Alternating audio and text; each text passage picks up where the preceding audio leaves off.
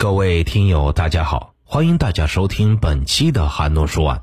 闲言少叙，开始咱们今天的案子。从一九九九年开始，不到两年的时间里，在延吉市和邻近的龙井市朝阳川镇，连续发生了一连串的凶杀、强奸、抢劫案，其中九人被杀，十人被砍成重伤，七名妇女被强奸。凶手的作案手段之残忍，令人不寒而栗。此案被列为公安部一号督办大案。为破此案，公安部和吉林省公安厅多名专家汇集研集，经分析认定，这一系列案件应该是同一人所为。然而，由于凶手在作案现场均没有留下任何痕迹，此案一直没有破获。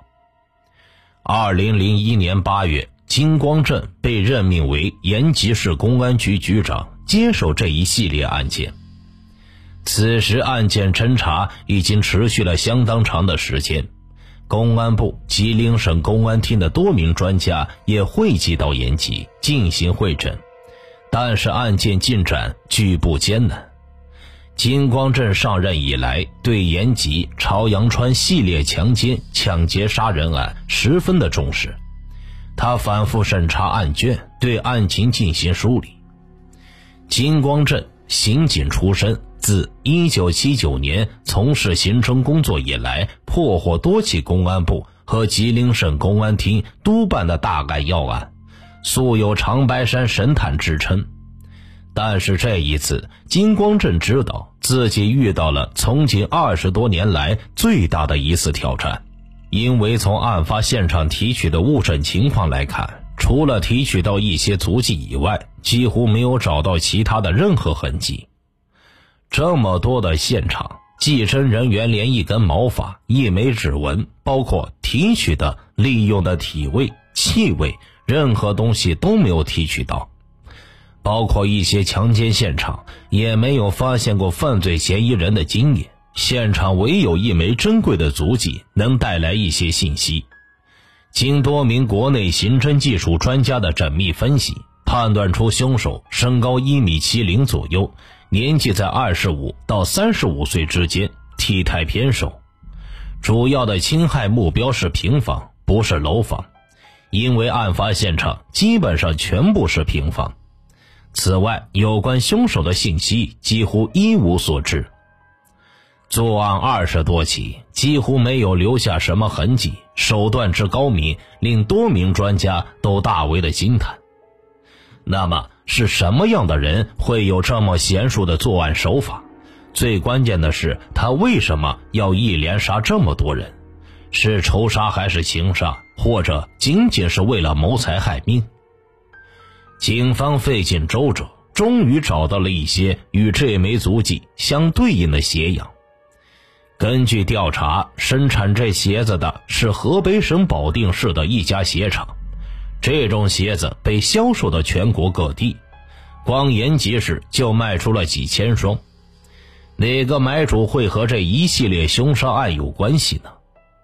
作案二十多起，而且杀人之多，情节之恶劣。给当地的社会治安和人民群众造成了极大的恐惧，这也是延吉市建国以来从未有过的。由此引发的恐慌情绪很快在社会上蔓延开来，各种谣言说法也不胫而走。特别是2001年秋季，延吉市又发生了1024重大命案，更是让人惶惶不已。二零零一年十月二十四日，延吉市又发生了一起杀人强奸案。凌晨三点，凶手破窗而入，将一名熟睡的男子刺死，并强奸了该男子的女友。据案犯选择的目标、侵入的方式、进去作案的整个过程，包括捅刀的这种方向和力度、使用的刀具，专案组认为这还是延吉朝阳川系列强奸。抢劫杀人案的案犯所为，同样，现场还没有留下多少有价值的线索，案件又陷入了谜团。而此时，多起凶杀案让延吉的百姓陷入了恐慌之中。夜幕降临，市民们足不出户，所有的中小学也破例停止了晚自习。这个往日喧嚣热闹的边境城市，弥漫着一种恐怖的气氛。然而，再狡猾的狐狸终会露出尾巴。这次作案，犯罪嫌疑人终于留下了一丝线索。不久，警方在延吉市西部发现了受害者的手机。结合凶手的作案时间和逃跑路线，专案组研判，凶手可能就在延吉西部朝阳川镇十公里内的范围。但是，就在干警们加大力度排查的时候，二零零一年十二月二日，凶案又在干警们的眼皮底下再次发生了。一男一女在睡梦中被杀死，同样的作案手段，同样的作案手法。同样没有留下痕迹，不同的是，凶手在死者身旁的墙壁上留下了几道触目惊心的刀痕。犯罪分子已经连续杀人作案了，在朝阳川不算，就在延吉市也已经杀了五个人，这可是五条人命呢。但是凶手的一个细节还是让警方捕捉到了。凶手在一连串的作案后，似乎还在发泄心中的怨气。他是在宣泄什么？他有着什么样的心理活动呢？凶手的异常举动让吉林省延吉市公安局局长金光镇想到了一类可疑的人。这似乎让在黑暗中摸索了半年之久的警方看到了一线光明，那就是在监狱里生活过的人。因为监狱是一个特殊的地方，一个人在监狱里待久了，出狱后往往会产生强烈的报复心理。犯人是一个特殊群体，他们大多有着反社会、反人类的情绪，他们有独特的思维，大多都认为自己的境遇是某个特殊的环境、特殊的人物造成的。经过长时间的改造，如果还不能使其改变这种思维。那么他们在出狱后，这种思维就会被无限放大。延吉市公安机关根据局长金光镇的指示，立即调整侦查方向，将调查目标集中在延吉西部的两劳释放人员身上。短短一个月的时间内，干警们走访了群众五万多户，并南下北京、长春等地寻找线索。并在重点村户进行秘密侦查。转眼新年到了，二零零二年一月，一位侦查员反映，延吉市西部的长白乡仁平村的一家商店里出售的一款鞋子，与案发现场遗留的足迹的鞋样属同一款。干警们将目光盯向延吉市西部的长白乡仁平村。在该村重点排查两劳释放人员时，发现了一个可疑人物。这个人平时看来对父母非常孝敬，对妻子也非常好，对邻居印象也特别好，见了谁都非常热情打招呼，给人的印象就是一个非常老实的人。但是警方经过一系列的秘密调查，发现此人经常带刀，而且昼伏夜出。他的夜间活动让警方发现此人非常凶残，并伴有心理情绪不稳定。一天夜里，此人升起外出，侦查员在他的住处附近秘密跟踪，见到此人在无人的地方，便把刀拿出来，在一些挂在屋外晾晒着的床单上用力挥砍，以发泄自己的情绪。经过调查，他在发生幺零二四和幺二二两起凶杀案的晚上都出门在外，具有作案可能。此人名叫金春日，男，一九六五年三月出生，时年三十八岁，朝鲜族，延吉市依兰乡人，暂住延吉市长白乡仁平村。一九八三年因抢劫罪被判入狱，一九九一年获释。此人有重大作案嫌疑，但是出乎意料的是，金春日在公安机关调查他时，却表现得极为配合，甚至主动的向公安机关提供其指纹和足印。二零零二年一月二十日，在对金春日进行多次侦查后，指挥部决定由金光镇带队实施抓捕行动。凌晨两点，抓捕小组到达预定位置，对抓捕现场周围进行布控。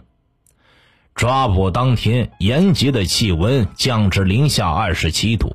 为了不打草惊蛇，抓捕小组决定步行进村。考虑到凶手刀不离身，金光镇决定第一个进门。凌晨五点，由金光镇亲自敲响了金春日家的房门。我们是公安局的，昨天发生了一起案子，我们现在调查一下，开一下门。金光镇的语气镇定地说道。片刻之后，门开了，开门的正是金春日。门刚一打开，金光镇和抓捕小组的干警们一拥而入，将金春日按倒在地上。被戴上手铐的金春日此时抬头看了一眼金光镇，眼里透着绝望，低下了头，然后再抬起头时，却说了一句：“把兜里的钱拿出来，这些钱对于我来说没用了。”在警车上，金光镇对金春日说道。金春日，你的末日到了。金春日默默的低下头。我听不懂你的话，哼，你会听懂的。世界上有一个不变的道理，从古到今有一个不变的东西，那就是多行不义必自毙。你说你的末日是不是到了？金春日被捕后，专案组立即对其进行了审讯，但金春日拒不交代任何问题。两天之后，他点名要求见金光镇。面对金光镇，金春日终于开了口。在交代之前，他对金光镇说出了这样一段话：“你是我的仇人，说句心里话，你要是不抓我，我也不一定能走到这个下场。我那个时候如果反抗，第一个撂倒的就是你。我当时就在门边站着，第一个进来的就是你吧。”肯定我开了门就会有人进来，但是当时我顾虑了，因为我家里还有我父亲母亲。如果我一个人的话，你们警察即使都拿枪进来，我也一定能够撂倒几个。哼！